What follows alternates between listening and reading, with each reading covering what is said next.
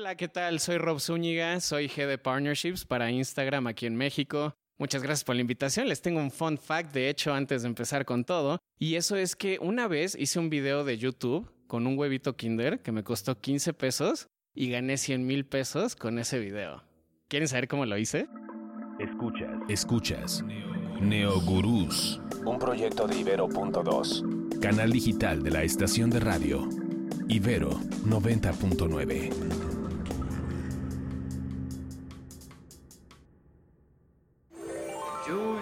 fighter.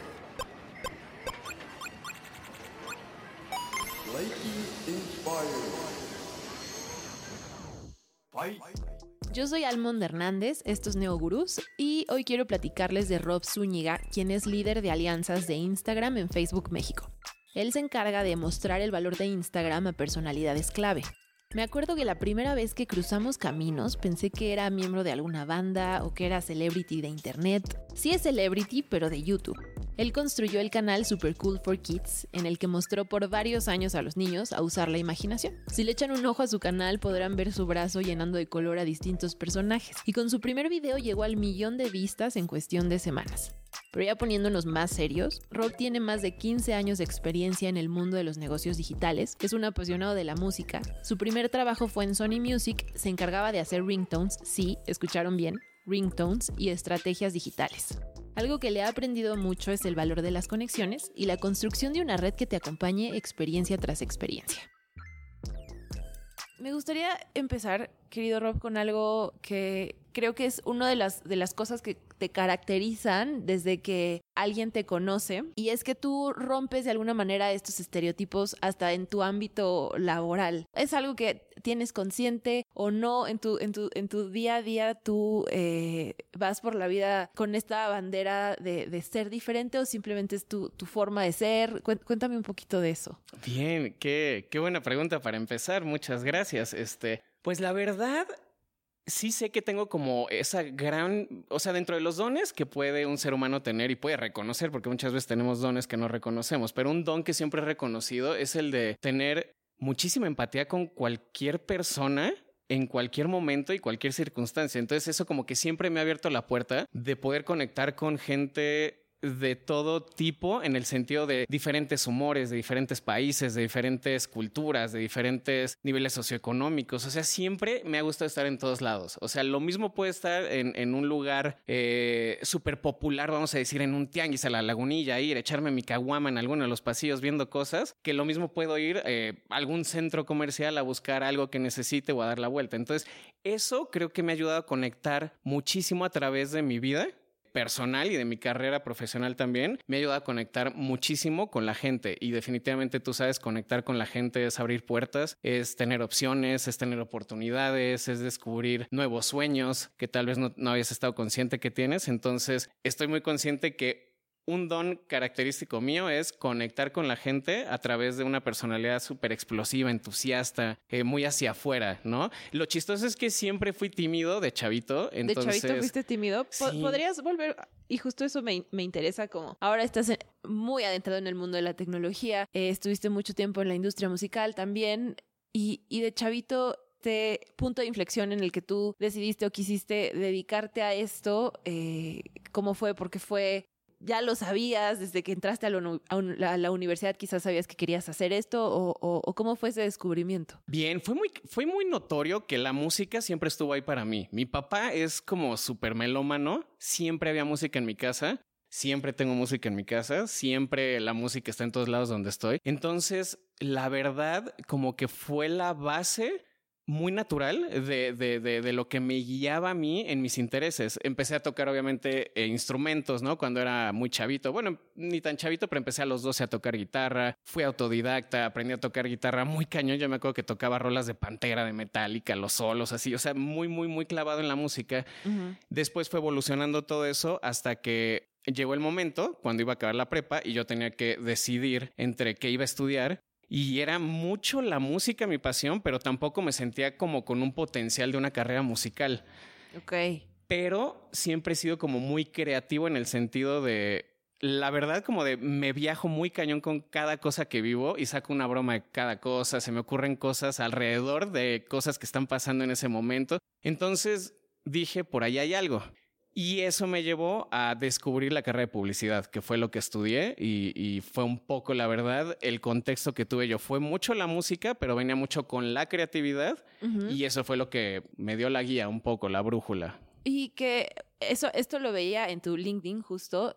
No sé si fue así tal cual, pero tu primera chamba fue en Sony, Sony Music, que, que creo que pues, como primera experiencia de mucha gente, pues está medio cañón que, que tu primera chamba sea ahí. Un poco eh, eso tuvo que ver con tu pasión eh, por la música, cómo, cómo llegaste ahí. Y estuviste un montón de tiempo, además que es raro porque eh, siento que hoy día es, durar más de dos años en algún lugar es bien complicado. Sí, sí, totalmente. E, eso es curioso, pero fue como muy la vieja escuela lo que me tocó eh, empezar, ¿no? En la disquera, en Sony Music. La verdad fue, es la mejor escuela que he tenido, francamente, porque yo acabé la carrera de publicidad en 2006, empecé a estudiar, eh, o sea, pues cuatro años que dura la carrera, Entonces, en 2006 que salí, mi papá es profesor de inglés. Él es de Estados Unidos, entonces cuando se vino para México y demás, dijo, si no, o sea, pues ¿qué puedo hacer? Si la vida te da limones, pues hacer limonada. Entonces mi papá es profesor de inglés en empresas, curiosamente, él era profesor de inglés en Sony Music. Entonces él daba eh, pues clases de inglés a algunos ejecutivos ahí. Se enteró de una posición que era en el departamento digital que ahora pues todos sabemos lo que es el área digital dentro de una disquera, ¿no? bueno, en este medio. Y es curioso porque, o sea, estaban llegando los ringtones a México y entonces como que la disquera no, no, no, sabía cómo manejar eso y necesitaban contratar a una persona de asistente para empezar a llevarlo de los ringtones. Y ahí fue cuando entré. O sea, fue lo más loco porque me dijo mi papá, hay una posición que te puede interesar, tiene que ver con música y con computadoras y con campañas, tal vez te gusta. Y fui a entrevistas, tuve tres, cuatro entrevistas, me quedé y, fue así que empecé en la música. Fue muy curioso porque es como una de esas historias ocasionales de que yo ni hubiera buscado trabajo ahí y me llegó y fue el trabajo de mis sueños en ese momento. Y fueron 10 años, como dices, fue súper old school. Eh, crecí, o sea, entré como asistente y salí o sea, fui obviamente cambiando de posiciones y salí como, eh, bueno, llevando la cuenta de iTunes, cuando estaba iTunes en su auge, que Spotify todavía no entraba tan fuerte en México, entonces estuvo muy bueno, porque en su momento, eh, que es información pública, números que se publican, en su momento cuando salí de Sony, eh, la cuenta de iTunes era el ingreso número uno de la disquera en México, o sea, es cuando ya venía ese cambio de físico a digital, me tocó vivir toda esa transición y eso me siguió formando por suerte. Por suerte acabé en esa área y de ringtones acabamos donde estamos. Que también tuviste varias posiciones, ¿no? Ahí en Sony pues tuviste chance como de hacer diferentes cosas. ¿Hay o te acuerdas de algo en específico en tu, en tu primera chamba, en, en estos 10 años en tu paso por, por Sony que te haya marcado de alguna manera muy especial o que te haya dado algún aprendizaje muy fuerte? ¿Qué son? Y, seguramente eh, las personas que nos están escuchando tienen eh, como estas vivencias o recuerdos muy presentes que te marcan, que se te quedan y que son una enseñanza para toda tu vida. Sí, no, tengo muchísimas enseñanzas de cuando estuve en Sony. Eh, la verdad es curioso porque uno escucha Sony Music y se imagina una disquera, lo es, ¿no? Transnacional, una empresa enorme, pero al final era como muy boutique. O sea, sí éramos muchos empleados en la oficina, pero realmente sí era un ambiente como muy familiar. Entonces, partiendo de eso, pues obviamente la relación que tenías con tus compañeros de trabajo era súper personal y aprendías muchísimo de todo el mundo. O sea, anécdotas te puedo contar de, momentos impresionantes donde de repente acababas adentro del estudio con Alejandro Fernández grabando su nuevo disco y decías, ¿qué hago aquí? Yo soy el de los ringtones, ¿no? Es como, wow, ahorita los ringtones son estrella y estoy aquí adentro escuchando cómo está grabando lo nuevo para yo hacer el ringtone. Entonces, fue muy fuerte, muy notorio. Eh, una anécdota, o sea, no como tan particular. Les voy a contar una muy particular y una como muy general. La general fue llegar a la industria de la música cuando estaba totalmente golpeada por la piratería y las disqueras estaban yendo en números rojos por años y no sabían ni cómo solucionar eso. Y empezaba digital, o sea, el mercado de música digital y de medios digitales y demás, pero empezaba, entonces me tocó como aprender todo casi casi en análogo y me tocó toda la evolución digital, entonces eso definitivamente me permitió aportar mucho a la disquera y a mi carrera profesional.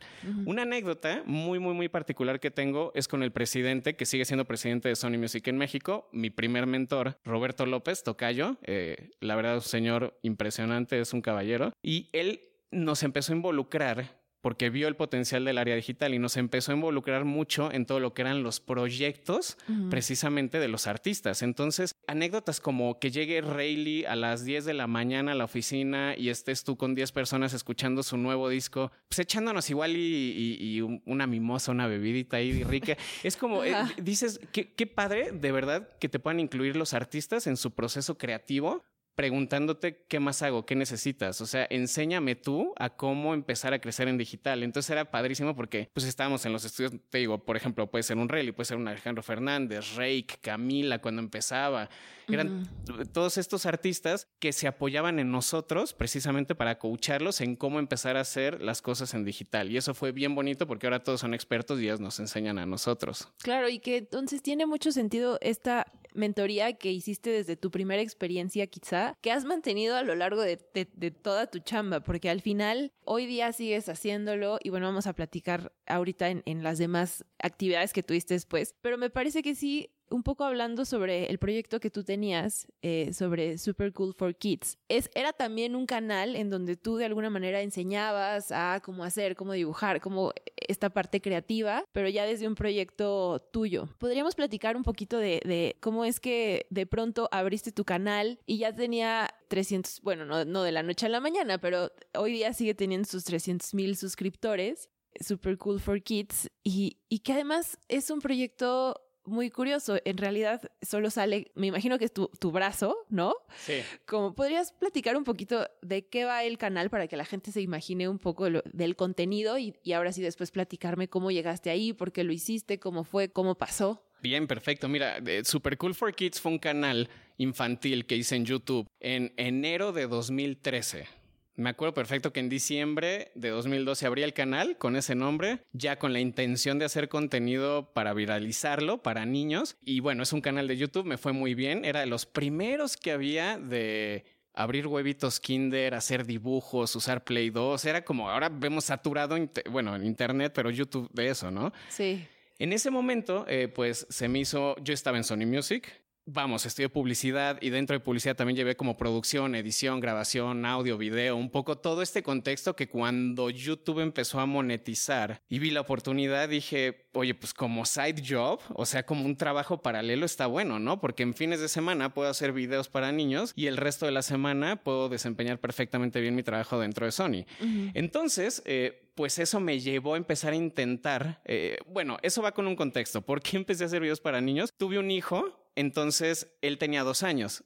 Y cuando empezábamos a ver videos juntos en su iPad y demás, obviamente yo con él para supervisar que veía, empezó a quedarse viendo mucho esos videitos de YouTube donde abrían huevitos Kinder, enseñaban juguetitos, obviamente, ¿no? Pues siendo niño. Y cuando, me acuerdo muy particular, vi un video de 30 segundos que era con una mano grabando con su celular celular de los viejitos, ni siquiera una calidad que digas wow. Y con la otra mano abría un huevito Kinder. Entonces era un video de 30 segundos abriendo un huevito Kinder, tenía 15 millones de views y dije, ahí hay algo. Si él lo pudo hacer, yo lo voy a intentar. Lo intenté. A las tres semanas de que me subió el primer video, llegué al primer millón de views. Fue una locura. Y al mes, o sea, al mes de que había empezado yo a subir videos, que empecé a subirlos como cada tercer día, ya tenía más o menos como 10 millones de views. O sea, fue una locura muy, muy, muy viral. Y de ahí ya me seguí subiendo videos como loco, haciendo cosas nuevas, innovando, conectando, conociendo otros creadores. Me buscó Google, incluso, ¿no? El equipo de YouTube. Y, y fue así que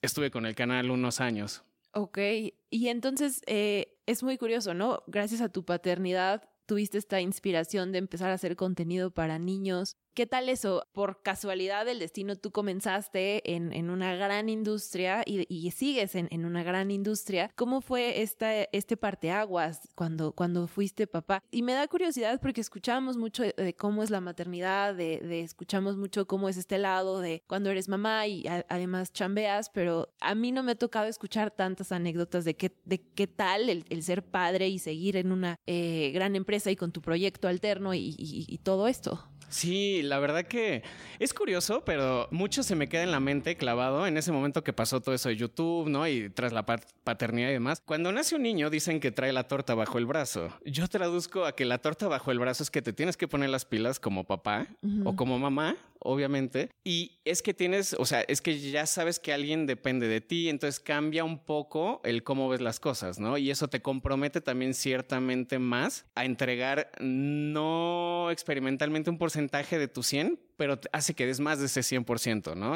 Y eso va para todos los que son papás y mamás, jóvenes o viejos, lo que sea. En realidad, a lo que voy es que cuando llega ese hijo o hija o hijos, te prende un chip, te llegan con más ideas, hay más, obviamente hay más dudas, te da miedo actuar muchas veces como dirías, ¿no? No quiero renunciar a un trabajo donde ya estoy porque te da estabilidad y te da comodidad. Pero si puedes al mismo tiempo tener ideas y buscar otras actividades que te puedan servir también como para llegar a cumplir sueños, no sé, e-, económicos o para sustentar a la familia, lo que sea, es ese momento en el que yo, por lo que les puedo recomendar, es empiecen a probar algo paralelo a lo que tienen asegurado y si empieza a funcionar, pues es un gran indicador, ¿no? Para ir, para ir eh, tratando de innovar dentro de la vida de uno mismo está increíble. Y ahora sí, volviendo al, canal, ¿qué puertas te abrió eh, ser creador de contenidos en ese momento que, pues la verdad, llegar a un millón de vistas en tan poco tiempo, pues tampoco es cosa fácil. ¿Qué puertas se, te abrieron en ese, en ese momento? ¿Hacia dónde fue tu aguja gracias a justo Super Cool for Kids? Tengo una anécdota muy puntual de eso. Cuéntame. Eh, eh, es, curioso. ok, cuando empecé con el canal y empezó como a tener muchísimo éxito muy rápido porque eran pocos los canales que había con eso y los niños se súper enganchaban viendo los videos. Y además, ojo, yo hacía los videos sin voz.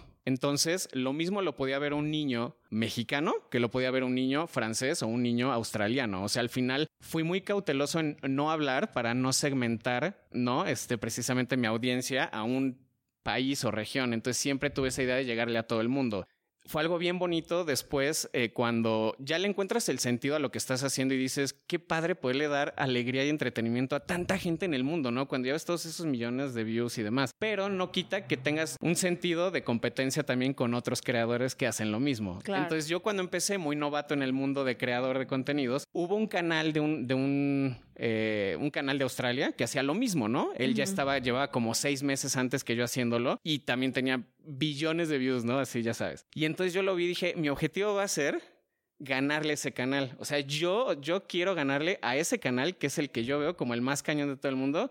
Quiero ganarle ese canal, quiero ganarle ese canal. Y fue bien curioso porque yo entré como en una competencia yo solo contra ese canal. Y curiosamente, pero me escribe el, el, chavo se llama Ben. Ben me escribe, que era el, creador de ese canal, me escribe y me dice, hola, oye, he visto que tus videos van súper bien, me encanta lo que haces, quiero conocerte, qué buena onda, ¿cómo ves si empezamos a colaborar juntos y demás? Y yo dije, o sea, me sentí mal, fue como cachetada con guante blanco, yo queriéndome fregar al pobre tipo y el tipo llega conmigo con la puerta abierta. Entonces entendí, al menos, eso es en el mundo, ¿no? Pero entendí al menos que en YouTube funcionaba no tratando de irte contra canales y demás, sino realmente armar comunidad. Y eso es parte de lo que me ha servido mucho desde que empecé eh, como creador, armar comunidad. Si ves que alguien es, competencia tuya, es bueno, porque quiere decir que vas por buen camino, que a la gente le gustan esas cosas. Entonces fue muy bonito con el canal poder conocer a Ben, que era el canal número uno de YouTube de Australia en ese momento, pero a todos los demás creadores, porque eso realmente armó comunidad y la verdad, y más hoy en día,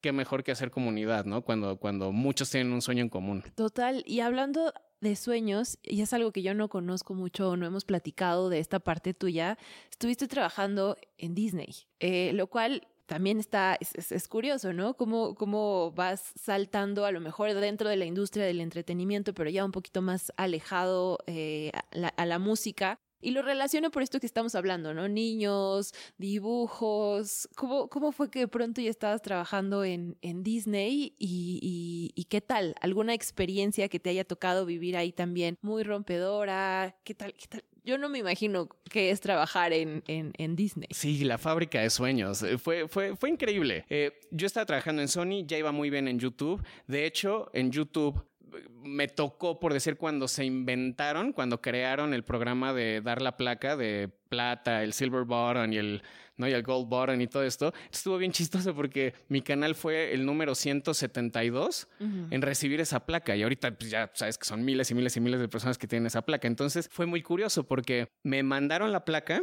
de llegar a los 100 mil suscriptores. Siempre te la dan cuando ya vas como muy arriba de números, pero eventualmente llegué. Entonces me llegó y fue curioso porque entonces ahí Google ya me ubicaba, pero me ubicó más. Entonces de Disney estaban buscando una persona que fuera experta en creación de contenido, en creadores de contenido. Básicamente querían llevar youtubers, eh, una, una, división de youtubers en Disney, pero que además tuviera esta persona, este perfil tuviera un perfil ejecutivo, que supiera cómo funciona un negocio completo de industria detrás, ¿no? Claro pues evidentemente yo tenía esa combinación y, me marcaron por teléfono un headhunter, básicamente como para decirme, hay una posición, quieren hablar contigo, eh, queremos saber si te interesa. Yo llevaba nueve años y medio en Sony Music y dije, wow, llevo aquí casi una década, he hecho muchísimo, creo que ya aprendí muchísimo, ya escribí un poco de historia, tiene que seguir algo más, ¿no? Y Disney no es menor. Si alguien te dice Disney, dices, mm, vamos a ver bien, quiero que se haga, ¿no?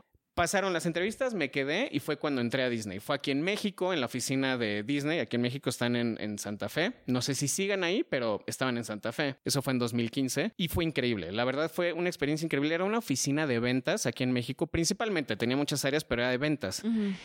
Y era curioso porque yo era el, el, loco creativo, el de los youtubers. Entonces, la verdad, me sentí como bicho raro prácticamente la mayor parte del tiempo que estuve en Disney, ¿no? Bicho raro en el sentido de que las áreas creativas estaban más en Argentina o en Estados Unidos y en México era una oficina de ventas. Entonces, como que yo hablaba de videos de youtubers y demás y los demás pues hablaban como de eh, cuentas y números, y, ¿no? Y era un perfil muy, muy, muy refinado a números. Pero fueron dos años, fue increíble. Empecé a conocer a todo mundo, o sea, los youtubers, instagramers, eh, facebookers, a todos los creadores de contenido. Y fue cuando empecé a, conectar con ellos para proyectos que se hacían de Disney con youtubers o llevarlos a series de Disney o agarrar actores y actrices de Disney y hacerlos youtubers. Fue un mix ahí muy bonito donde combiné todo mi conocimiento. Y que creaste este network que, que sigue creciendo, ¿no? Em, me pasa mucho que siempre procuro tener un lado espiritual como muy presente en mi vida, pero en mi, en mi paso en mi carrera laboral es algo que no, no muestras mucho y a lo mejor lo ves por aparte en los podcasts o en el contenido que consumes, pero no es algo que compartes tal cual o, se refleje en tu vida eh, laboral. ¿Tú tienes algo que, que puedas, llamar espiritual o creencias o algo en lo que te apoyes en, en tu vida para darte fuerza, llámese yoga, llámese, no sé, ejercicio o, o algo que tú, que tú hagas que, que, que sientas que te da ese boost que de pronto, pues sí, es, necesario, claro, crecer en la parte laboral, pero también en la parte espiritual, creo que es fundamental. Sí, no, totalmente, es fundamental. Yo, mira, eh, a nivel muy personal siempre he sido como muy ligero, muy liviano, sangre ligera, entonces nunca me he clavado mucho en mis problemas, nunca me he clavado mucho en, en, los problemas que me rodean. Obviamente, cuando tienes que ayudar, interactuar, eh, asumir, bien, ¿no? Pero nunca me clavo. Es raro que me deprima, es raro que tenga breakdowns, ¿no? O entre en shock y crisis. Siempre he sido muy liviano, entonces eso siempre me ha ayudado espiritualmente, ¿no? No, no, no me he sentido como pesado en general. Pero, eh, bueno, siempre fui católico por familia, ya sabes, como por tradición. Eh, lo sigo siendo, eh, un poco pasivamente, pero realmente cuando yo encontré la paz interna, mi paz interna, fue meditando, fue meditando. Eso tiene como dos, tres años probablemente. Me gusta mucho meditar. Lo he hecho un poco menos últimamente porque me siento bastante bien, pero no porque, no porque medito, o sea, no medito porque me sienta mal, simplemente es una paz interna increíble, ¿no? La meditación, el ejercicio, eh, el ejercicio me ayuda mucho a liberar como estrés y tener muchas ideas. La meditación me ayuda a desconectarme de todo porque deberá estar conectado. En esta industria es así, ¿no? O sea, no es como ir a la oficina y regresar a tu casa, estás conectado todo el tiempo y puede que sea un fin de semana y sigues conectado. Entonces, meditar me ayuda a desconectarme por completo y enfocarme. Y sí, creo que creo que ha sido un poco eso, meditación y ejercicio. Ah, bueno, un, dato curioso es que duermo siempre con sonidos súper raros. Yo digo que son sonidos de útero, pero son como estos videos de YouTube de 10 horas que son como frecuencias para, ¿no? O sea, para diferentes cosas. Búsquenlos, son muy buenos esos videos para dormir. Es una paz deliciosa. Lo voy a hacer súper profundo. hoy mismo porque me urge tener eh, esa, esa paz. Hoy hay que cerrar este podcast rápidamente con un ejercicio que se llama Dale la vuelta al dial. Tienes que prender este radio que está por acá y darle la vuelta y, que se pare random en, un lugar que, que tú quieras. Ok. Entonces, préndelo. Va, perfecto. Vamos a ver qué por acá. Déjame. Está. Polvo.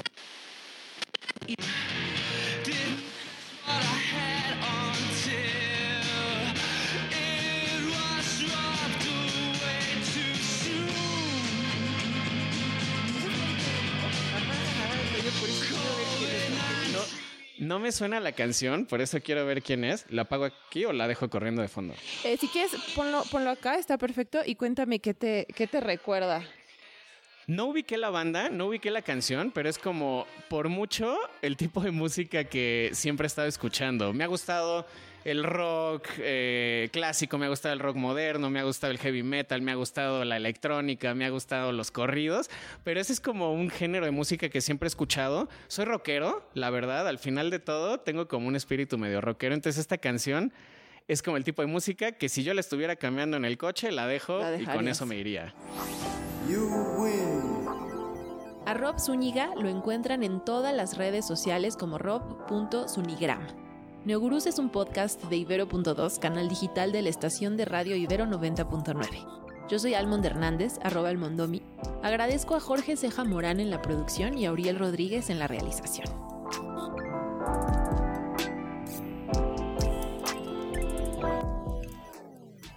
Además de Neogurús, tienen que escuchar Imprescindibles, el podcast de historias increíbles de personas surreales de Ibero.2.